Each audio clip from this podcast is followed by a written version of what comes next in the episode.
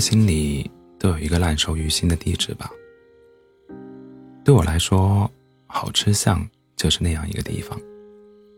哪怕时至今日，需要填写、需要填表写家庭住址时，我也时常起笔就写下一个“好”字，然后迅速意识到自己又犯晕了。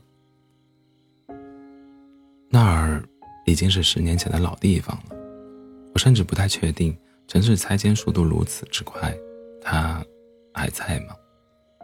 那个承载了我全部青春的地方，那个住在记忆里的姑娘，都还好吗？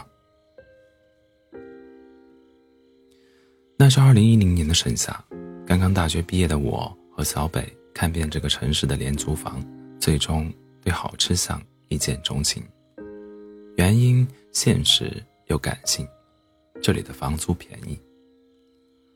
好吃相，光是念一念这个名字就觉得开心。小北说：“更何况他闹中取静，不远处就有一个市井味十足的小吃街。”于是，我们的青春与爱情就定居在了这里。那时候，我在一家品牌家电公司做空调售后，学服装设计的小北在一家奢侈品奢侈品店做柜员。作为这个新一线城市的移民，我们信心满满的要白手起家，拼出一个美好未来。未来未知，但在一起的每个当下都是开心的。我们白天上班，晚上回来研究各种黑暗料理。那时的我们拥有一个超级兼容的胃，啥都好吃，吃啥都兴高采烈。彼时。我们的小家是留在同城的大学同学的据点，每到周末，大家提着水果、肉、蛋、奶来我家一起 happy。那真是一段最为无忧无虑的日子。中国火炉之一的城市，夏天是真热，热到那台二手风扇头都要摇断了，也吹不出一点凉风来。家里没有冰箱。于是我会顺路去肯德基买冰可乐，然后要两杯免费的冰块。回家后把冰块放在盘子里，对着风扇吹，这样空气能勉强有几丝凉意。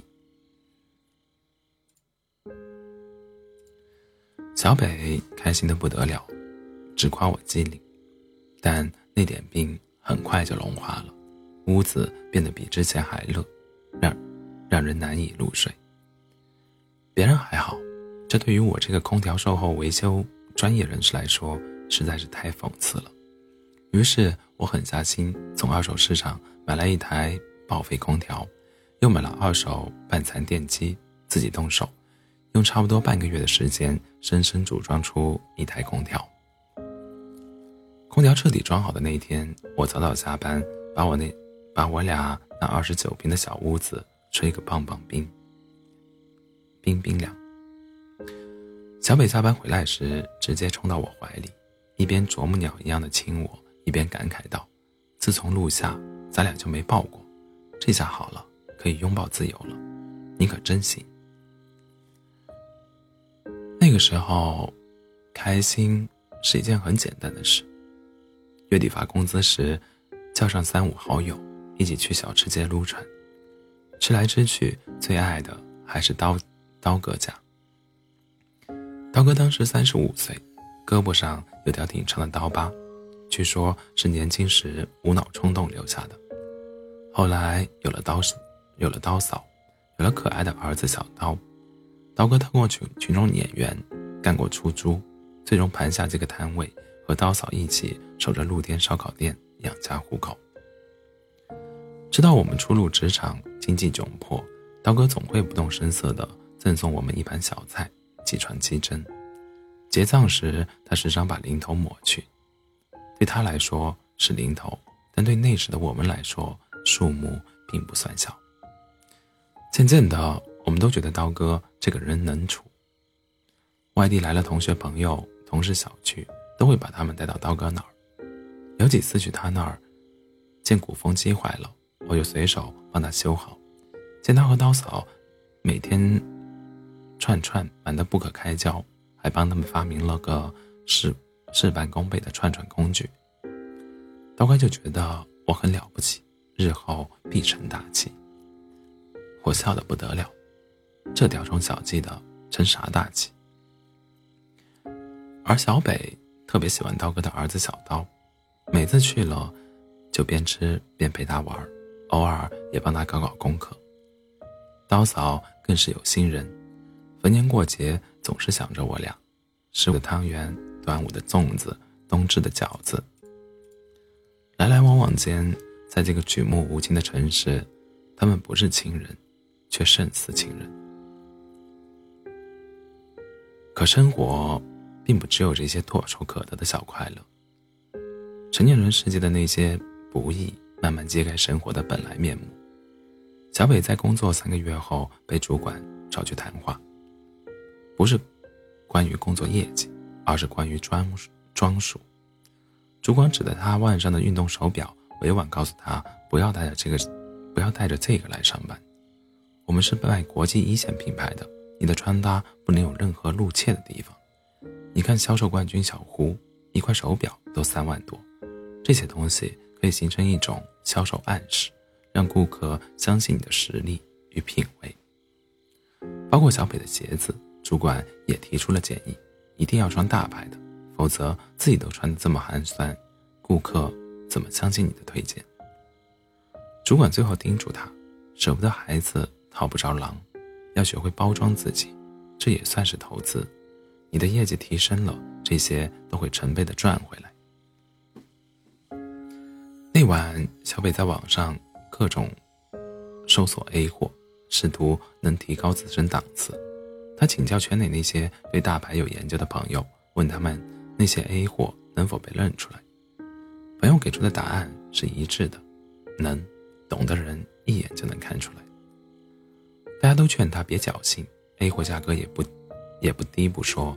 穿帮后台尴尬，很可能给品牌形象带来严重的影响，甚至会被开除。当晚，小北愁的饭都吃不下。他对我说：“要不我辞职吧，这个工作成本太高了。”这份工作是他传五光斩六将、转斩六将拿下的，怎么可能说辞就辞？我对他说：“我来想办法，就当……”提前送你一份定情信，而我能想到的办法其实就是透支信用卡，最终为小北买了一块两万元的手表。那天付账时，小北脸上丝毫没有人生中第一个奢侈品的骄傲，他一副做错事的样子，让我格外的心疼。那之后，我俩每天满脑子都是何时能把透支的两万元还上。为此，我们能在家做饭时，绝不在外面吃。可以吃鸡蛋的情况下，就绝不买肉。我为了节省交通补助，能走着去的就绝不坐公交，能坐公交的就绝不坐地铁。我们用了整整四个月时间，才终于把透支的钱还上。为了在这个城市立足，我和小北都很努力。小北每天除了上班，其余时间都在维护客户关系，向他们推荐新品。二十四小时在线提供咨询，我呢每天穿梭在城市的大街小巷售后维修。每周休息这一天，我在一家二手家电做兼职赚点外快。可是，生活对于这种努力似乎视而不见，且永远有过不完的关。我们好不容易还清信用卡，开始梦想着下一个目标是攒钱买房时。房东通知说，房租涨价了，每月多加五百元。不想租可以搬走，有的是人等着。我们卑微的表示要考虑一下，结果房东第二天就带人来看房子。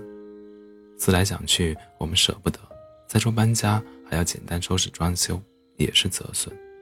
于是咬咬牙，只能接受房东的坐地起价。而日子就像无底洞。花钱如山倒，赚钱如抽丝的生活真的很伤自尊。朋友、同事开始陆陆续续发来结婚请柬，两百元太寒酸，五百元又太吃力。这辈子都忘不了那种表面上说着祝福，心里账户却瑟瑟发抖的感觉。人在窘境是很容易玻璃心的，我也不例外。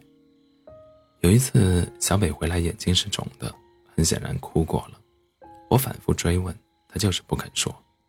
最终，我也急了：“是不是我没钱，让你觉得连心连心事都懒得跟我说了，觉得我根本不可能替你解决什么，哪怕是倾听都不配？”听了这话，小北哭得更凶了。后来我才知道，他服务很久的大单客户。被同事接了呼，他找同事理论，却被一顿嘲讽：“你的客户最终在我手里承担，这说明维护客户的能力不行，你该自我反省才对。”我劝他算了吧，这种见异思迁的客户不要也罢，以后提防着点那个同，提防着点那个同事就好。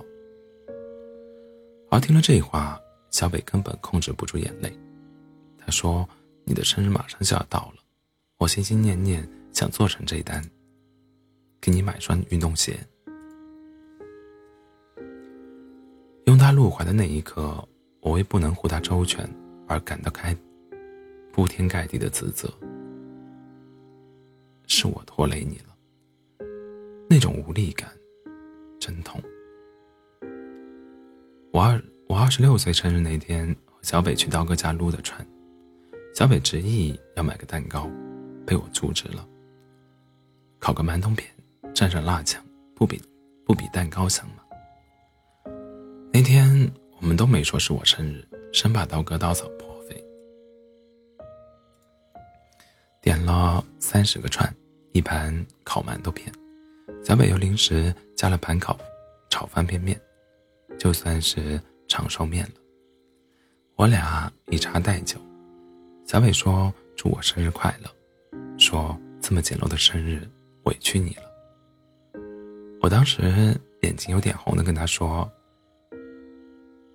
别这么善解人意，这样很容易被渣男欺负。跟我在一起，委屈的是你。我想要给你的生活和实际给你的生活天差地别，内疚的是我。”他拿着羊肉串的签子敲我：“傻瓜。”谁家的日子不是先苦后甜？干杯，一切都会好起来的。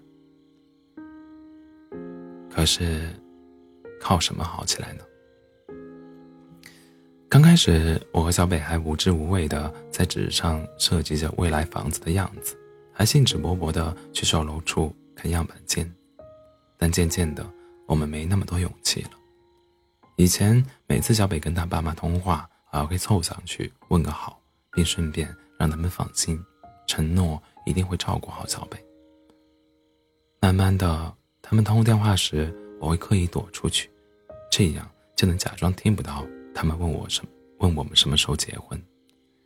小北也发现了这件事，他问我：“你好像很久不提结婚的事儿了。”我听了火大，反问他：“拿什么提？拿买双鞋都得靠攒的穷吗？”那时候终于知道什么叫马瘦毛长，人穷脾气大，似乎每天心里都窝着一团火，一引就着。去客户家，看着人家宽敞明亮的大房子，火大；房东来房搜房租，话里话外租便宜了，火大；逛一趟超市，几乎没买什么，却也得一两百块，火大。爸妈帮不上忙，却没事就催婚，更是火大。走进后来，连他们的电话都不接了，于是他们就把电话打到小北那里，小北就数落我：“你这样不接电话，他们会担心的。”这话让我直接爆发，他们怎么就不想想，我每天高空作业，接个电话摔死了怎么办？什么忙都帮不上，还总是添乱，烦不烦？我很烦，烦到已经注意不到身边人的情绪。小伟回来说工作的事情，刚开个头，我就跟他说：“别叨叨这些破事了，烦。”他说起同学近况，我就直接抢话：“谁都比我强，谁都比我们过得好。”我们一起去参加同学婚礼，围观人家的新房以及星级酒店的奢华婚礼后，我招呼都没打，就一个人回了家。小薇打电话问我在哪儿，我直接跟他提了分手。我说这辈子我都给不了你那样的生活，可是我们比他们差在哪儿？可能就差在没有投胎在投胎在富贵人家。我还说，小北，我这辈子就这样了，你还有机会攀上有钱人，毕竟你的工作都是跟富人打交道。他在电话那头问我：“你说的是人话吗？”我说：“我说的是实话。”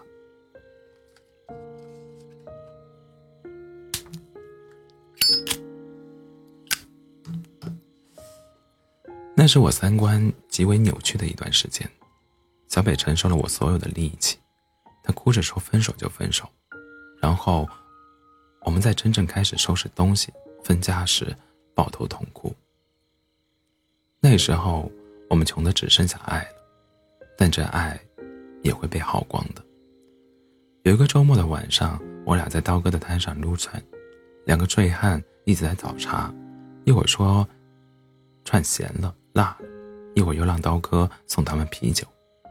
刀哥忍声吞气的吞气的应付着。其中一个上卫生间回来时，拍了一下正在写作业的小刀的头：“写什么写？学习再好。”长大以后还是跟你爹一样，一起烤串。刀哥什么也没说，只是让小刀进屋里去写作业。而早已气到早早已经气到爆炸的我，瞬间冲了出去，拿起啤酒瓶朝那个人抡了过去。也是在那一瞬间，小北死死地抱住了我，啤酒瓶没砸到那个人，却抡到了他的胳膊上。两个醉汉应声而起。被刀哥和另外老，被另外一个老客拉住了。哪怕后来警察来了，我依然对那那两个人破口大骂，放下要弄死他们的狠话。那一刻，我彻底放飞自己的绝望无力，装的像一个强者。从派出所出来后，小北紧紧拉着我，他整个人都是抖的，我内心全是心疼。但嘴上却冷酷无情。小北，我们分手吧。我承认自己年少无知骗了你，我根我根本给不了承诺的一切，连让你高跟鞋自由都给不了。而且带着你，我怕我最终活成像刀哥那样的人，为了老婆孩子忍气吞声。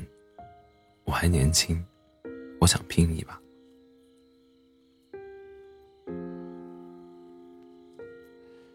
小北紧挽着我的双手，慢慢松开。他努力挤出一个笑容，对我说：“陈卓，祝你前程似锦。”然后转身走了。那一刻，那一个转身，对我们来说，心落刀绞，也如释重负。那天我没有回好吃巷。第二天我回去时，小北已经走了，没有留下只言片语。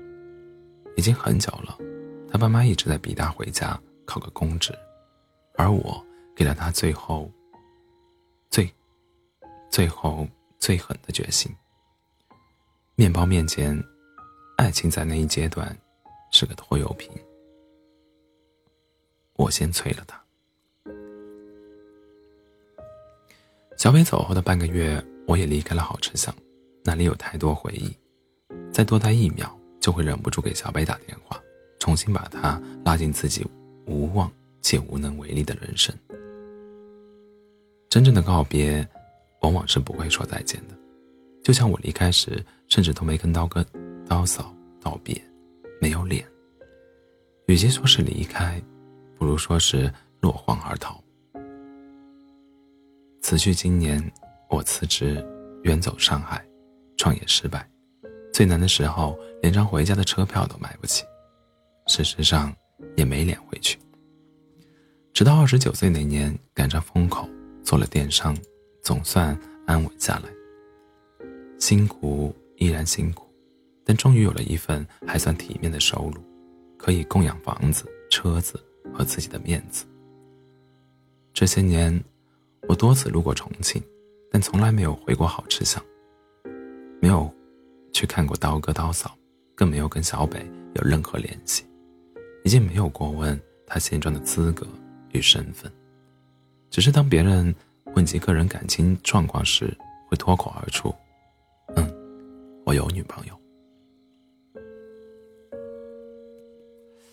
是的，不管分别多少年，在我心里。我一直没觉得自己单身，只不过，有些人，有些爱，供养不起的时候，没放在身边，而是放在了心里。那天我去重庆出差，可能因为是夏天，也可能因为住的酒店离好吃巷很近，终于我在夜里冲动的下楼打车，直奔故地。当年的出租屋还在。当年小北在绿化带种的月季，已经长成了拇指粗的小树。初夏的夜里，它们开得那么放肆，随风起舞，算是跟我打了招呼。突然就想起当年小北种花时跟我说的：“以后咱们一定要买一个带院或者有露台的房子，我要种很多很多的花。”可是。如今我终于有了一个拥有十平米露台的房子，却再也无法拥有那个爱种花的姑娘。想起当年她陪自己过的那些狼狈日子，真的不知道该怨自己，还是感慨造化弄人。出了好吃巷，过马路就是小吃街。远远的看到了刀哥刀嫂，刀哥手臂上的刀疤不再像当年那么醒目，可是他眼角的皱纹。却深了许多，那是常年陪笑，那是常年陪笑脸留下的痕迹，让他看上去那么烟火慈祥。看到我，刀哥拍了我一巴掌，说：“陈卓，这么多年还知道回来啊？回来，多么亲切的字眼啊！可是，我人生中的很多东西，再也回不来了。”刀哥的手艺还是当年的味道，可我却吃出了人生的诸多况味。我们的人生的确可以拥有一切美好的东西，但却不能同时。爱情与面包相克的时候，无论选谁，都会有遗憾。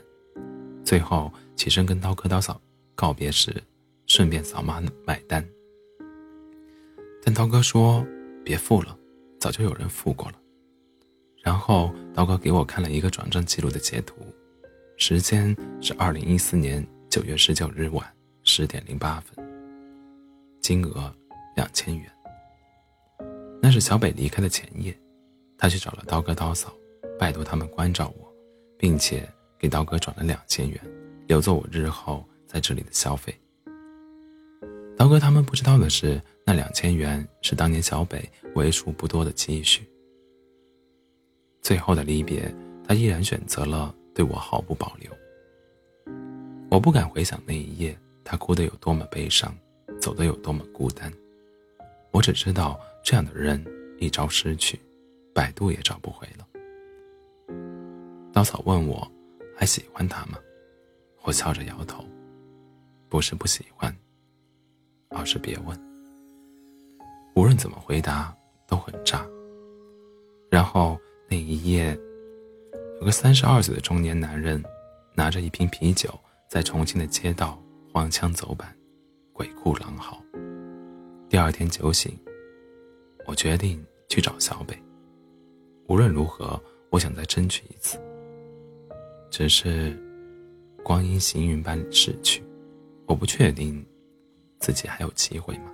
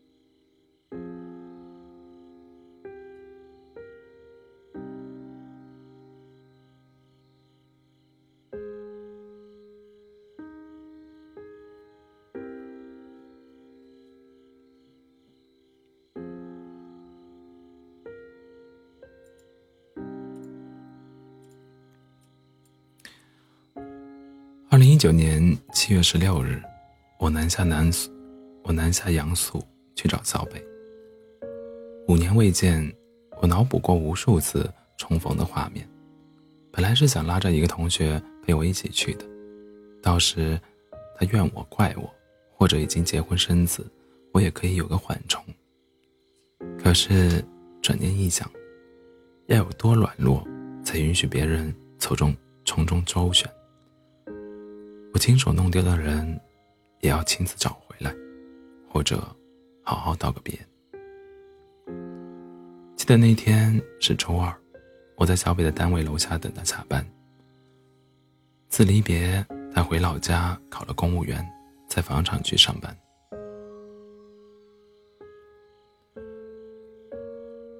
我想过各种他见到我的情形，扭头走开，泪流满面，或者客气的说一句“你好”。可是，当他走出办公楼，看到我时，脸上的表情竟然异乎寻常的平静，似乎早就知道我会回我会来，然后平平常常的打了个招呼：“陈卓，好久不见。”我内心一阵心酸，有一阵狂狂喜。是的，就像多年以来，她在我心里一直还是我女朋友的地位。一别经年。我见到他，也还是那么亲切。那晚我们一起吃了饭，当我看到小北手上那块熟悉的腕表时，原本忐忑的心安定下来。旧物依然在，那这份前情就应该可以再续。突然悲从中来，这些年吃的那些苦，外人面前避而不谈。但在他面前，就那样铺陈，铺陈开来。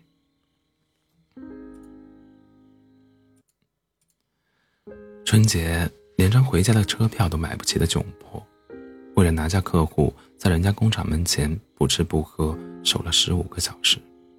一场水灾把仓储所有的电器变成了废铜烂铁。赚到人生第一桶金时，我一个人跑到烧烤烧烤摊，按了一晚上的电话号码。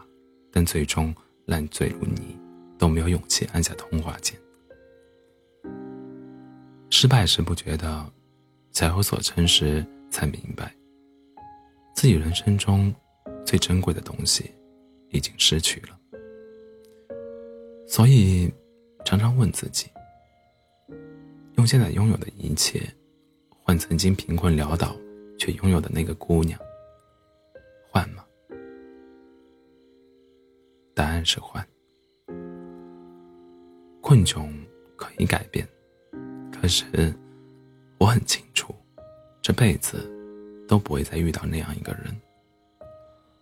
我们可以在彼此那里得到最高规格的承认、接纳。你可以永远把后背留给他。你看到任何关于“百年好合”“白头偕老”这样的字眼，想到的只有他。而小北还是当年的小北，无论我说什么，他都会洗耳恭听，见我擦擦湿润的眼眶，偶尔帮我倒倒茶水。只是五次有两次，水都倒在了外面，他的手是抖的。我看得出来，从见面到此时，他一直在故作镇定。等我终于讲完这些年，他向我举杯，不容易啊。陈卓，祝贺你！一句不容易，让我憋了五年的眼泪奔了。记得有一首歌里唱到：“至少有十年，我不曾流泪。”是的，除了小北当年离开的那一天，我一个人在豪车巷的出租屋孤注身后，后来的人生，真的是欲哭无泪。一饮而尽一大杯冰啤，才勉强让自己平静下来，忍不住问小北：“这些年，你好吗？”小北微微笑着：“嗯，和你相比，有点平常寡淡。然后他用别人说别人故事的语气说起了自己这些年。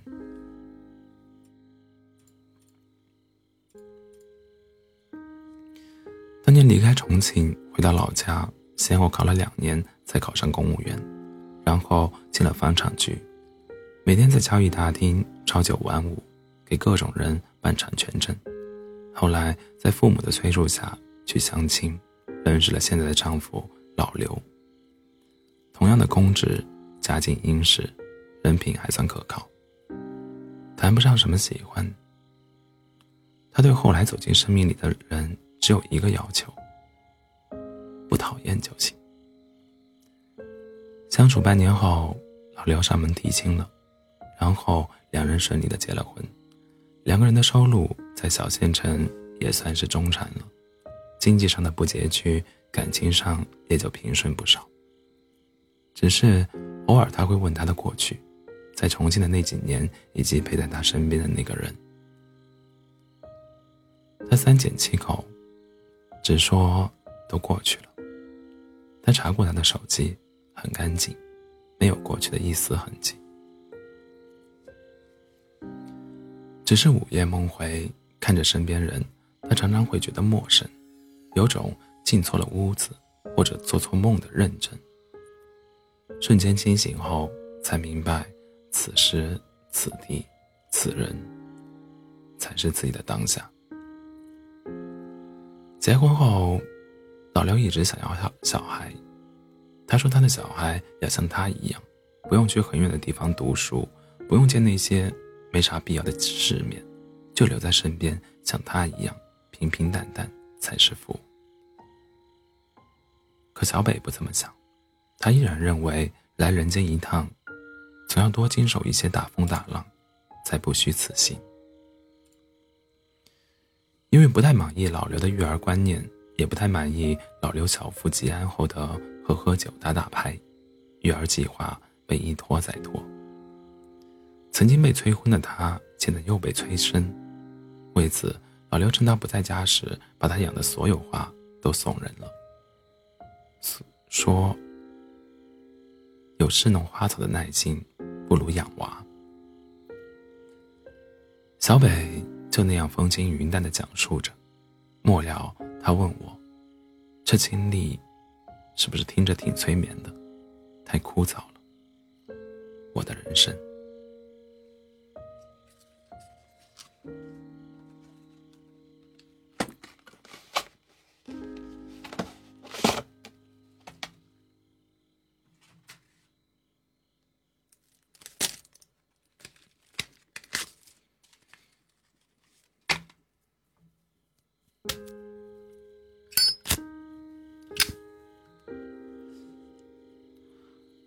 我不知道该说什么，除了内心的阵痛。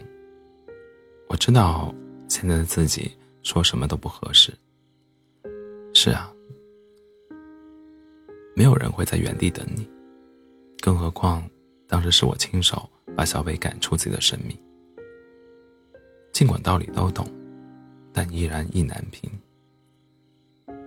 心里恼怒的是，我心爱的姑娘怎么可以嫁给一个？连养花自由都不给她的男人，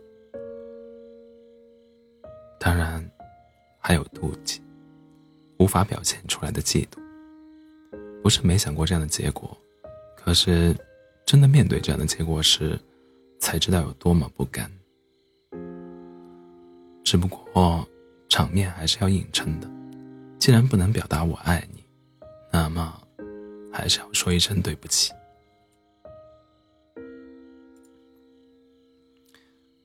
对不起，小北。如果艰难措辞之际才知道，没有什么比这句话更令人心痛。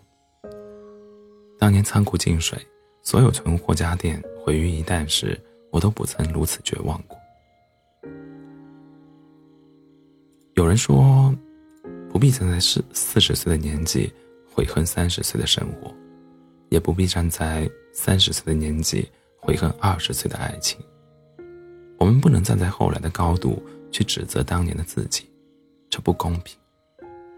如果重来一次的话，以当时，以当时的心智和阅历，还是会做出同样的选择。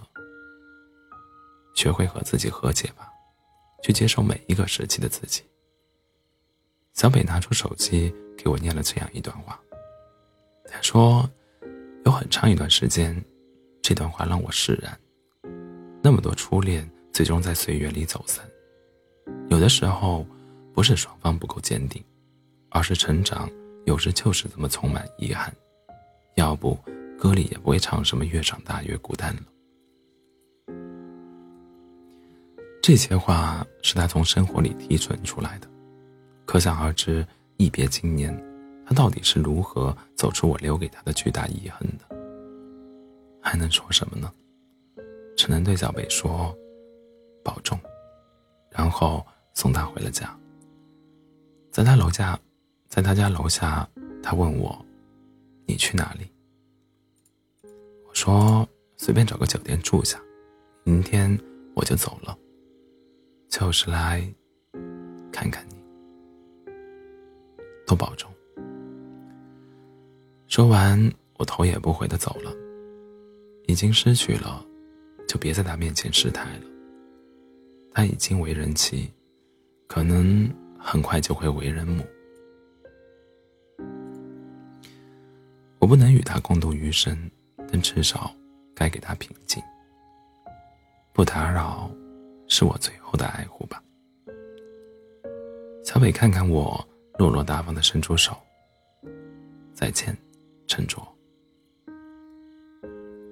我没有握过去，只是转身流着泪离开。因为我知道，我不仅仅想握他的手，我还想拥抱他，想给他。我的整个余生，但我没有资格了，所以要控制情绪，要用最后的理智给这份感情留一份纯洁、尊严。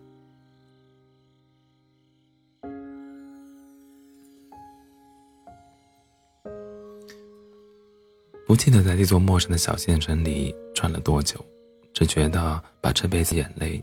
都流光了，然后随便找了家酒店住了进去。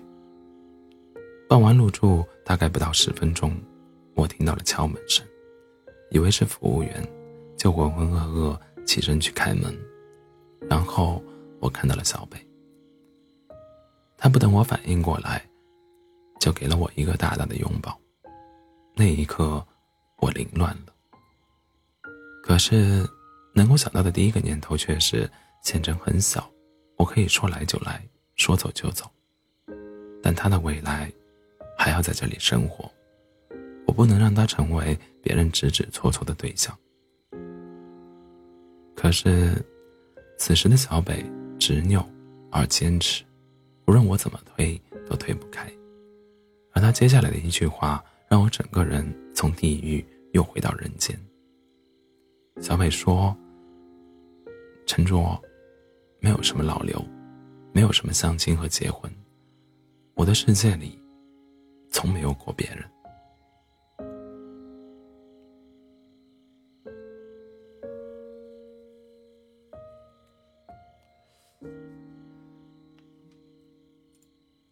他背后的狂喜让我彻底失控，这不是在做梦吧？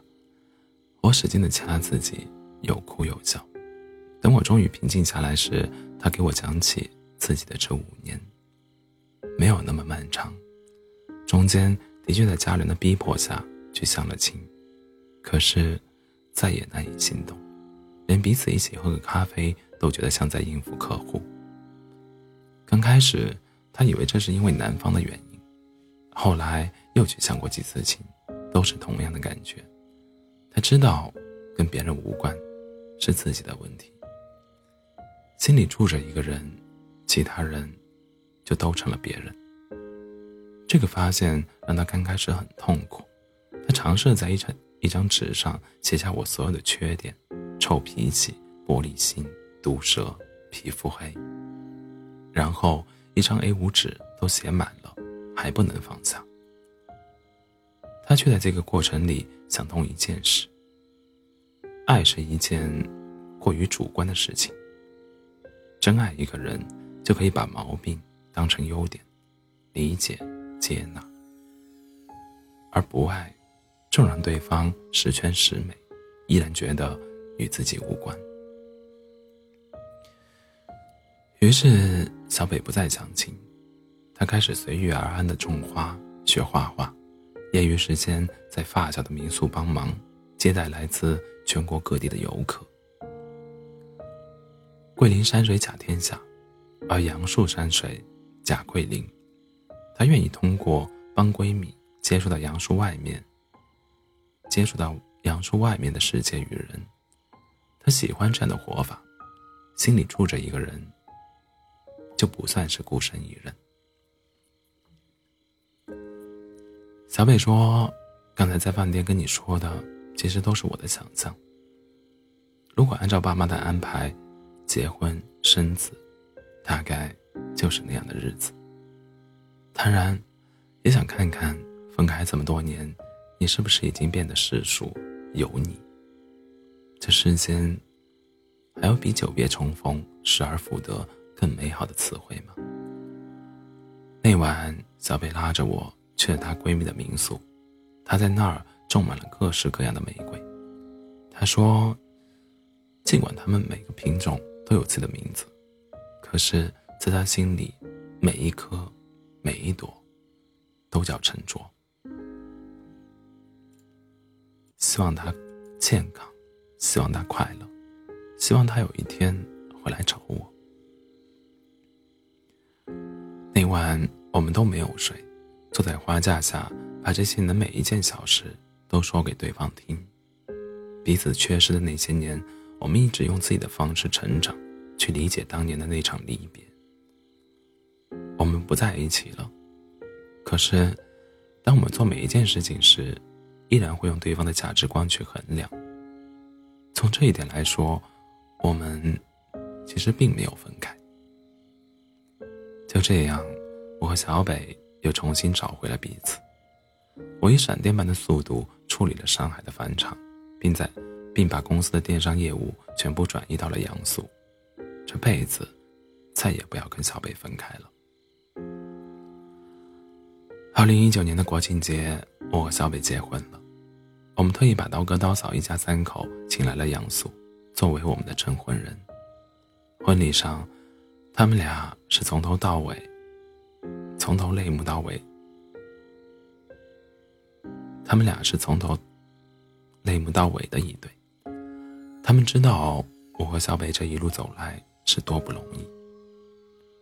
这车水马龙的人，这车水马龙的人间，人与人走散，常常就是一念之间。还好，还好，我和小北都足够坚持、倔强。如今，我们的女儿也两岁半了，已经学会了吃醋，最近还学会了提问。爸爸，我和妈妈，你最爱谁？每一次我的回答都是一样的。爸爸当然最爱妈妈，因为爸爸在妈妈还是个小女生的时候就开始爱她了。刚开始他还会不服气，眼泪汪汪的去找妈妈：“我和爸爸，你最爱谁？”妈妈残忍的回答：“妈妈也是爱爸爸多一点，因为你会长大，会有自己的爱人。”说的多了，他也就接受了。那常常叹气的小人儿，实在是可爱的让人心疼。事实上，夜深人静，我和小北谈及未来，内心是稳稳的幸福依托。无论我们变得有多老，我们都有彼此，什么也不会将我们分开。而我们最大的希望，其实是有一天，我们的女儿。也会遇到一生挚爱，无论艰难困苦，都执着坚定的执子执子之手，与子偕老。因为我们深深知道，这长长短短的一生，有爱与无爱是完全不一样的。我们当然希望他独立坚强，但也希望他可以继承我们的故事，在未来的未来。一生可爱，一生爱与被爱。